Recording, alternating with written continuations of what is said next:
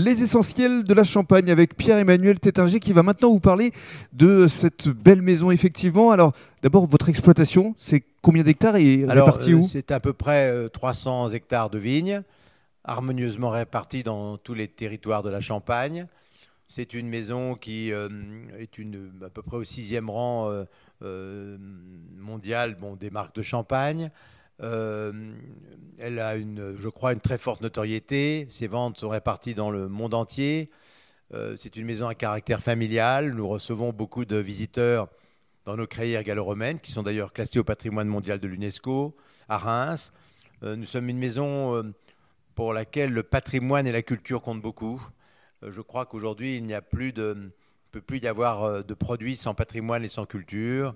Donc, lorsque on vient visiter notre maison. C'est aussi l'histoire de, des comtes de Champagne, des crayères gallo-romaines, euh, euh, des moines bénédictins qui ont euh, vécu ici, dans, là où je me trouve, sur la colline Saint-Nicaise, là où il y avait l'abbaye de Saint-Nicaise. Donc, c'est toute une histoire. Moi, j'aime beaucoup le, relier l'entreprise au patrimoine et à la culture. C'est ce qui m'a d'ailleurs conduit peut-être à m'intéresser à la mission UNESCO dont je suis le président aujourd'hui. Alors parlez-nous justement de cette mission UNESCO. Quelle est sa vocation? Alors la vocation de la mission UNESCO, c'est de, mettre en valeur les biens qui nous ont été confiés par les classements. Euh, les biens, en l'occurrence, qui nous ont été confiés suite au classement formidablement obtenu par le viticulteur bien célèbre et connu en Champagne, Pierre Cheval. Euh, ces trois sites cœurs euh, qui sont l'avenue de Champagne, les coteaux historiques autour d'Auvillers et puis la colline Saint-Nicaise. Et donc, c'est la mise en valeur de ces biens L'UNESCO, c'est la paix par la science et la culture, mais c'est aussi aujourd'hui, euh, pour tout, le territoire champenois, pour les 330 communes viticoles qui composent la zone d'engagement UNESCO, c'est aussi une mission d'embellissement de notre territoire, qui a été fortement marquée par les affres de la Première Guerre mondiale.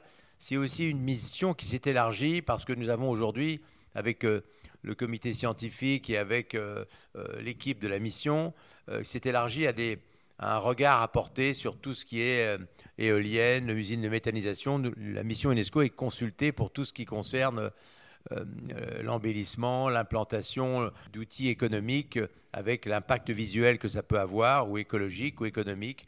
Donc finalement, c'est une institution pleine d'âme qui est extrêmement consultée et je crois que nous avons une mission extrêmement dynamique en Champagne et donc je suis fier de la mener pour encore quelques années. Mais euh, ce sont, tout ça, ce sont des missions euh, provisoires. Mhm. Parce que vous avez d'autres euh, envies, forcément?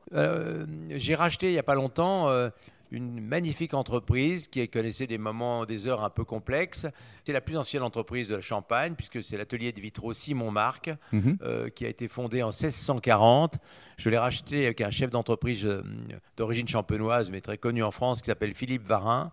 Et à deux, nous avons l'ambition de faire revivre cette euh, magnifique petite entreprise artisanale qui a fait entre autres les vitraux de Marc Chagall à Reims et bien d'autres vitraux euh, très célèbres euh, dans toute la région et voire même en France et dans le monde entier. Cette entreprise renaît complètement. On y a mis une femme formidable à la tête, Marine Rondeau, qui est la fille du grand photographe champenois disparu, Gérard Rondeau. Et donc, c'est là encore une affaire pleine d'âme qui a des similitudes avec le champagne, puisqu'il y a du verre, il y a du silence, il y a des assemblages, assemblages de couleurs, comme en Champagne, l'assemblage des crus. Donc tout ça fait que le hasard de ma vie me mène dans les endroits que j'aime bien. Mais vous savez, il y a une phrase d'Einstein que j'aime beaucoup, il était très cartésien, qui disait Le hasard est un geste discret de Dieu. Et je crois que la vie est pleine de signes comme ça et qui mm. me vont très bien. En tout cas, euh, je me suis toujours laissé aller euh, ces gestes discrets. Et, qui vous emmène bien sûr euh, un jour euh, dans une autre, un autre horizon, mais ça me va très bien. En tout cas, je, je suis passionné par ce territoire, par la Champagne.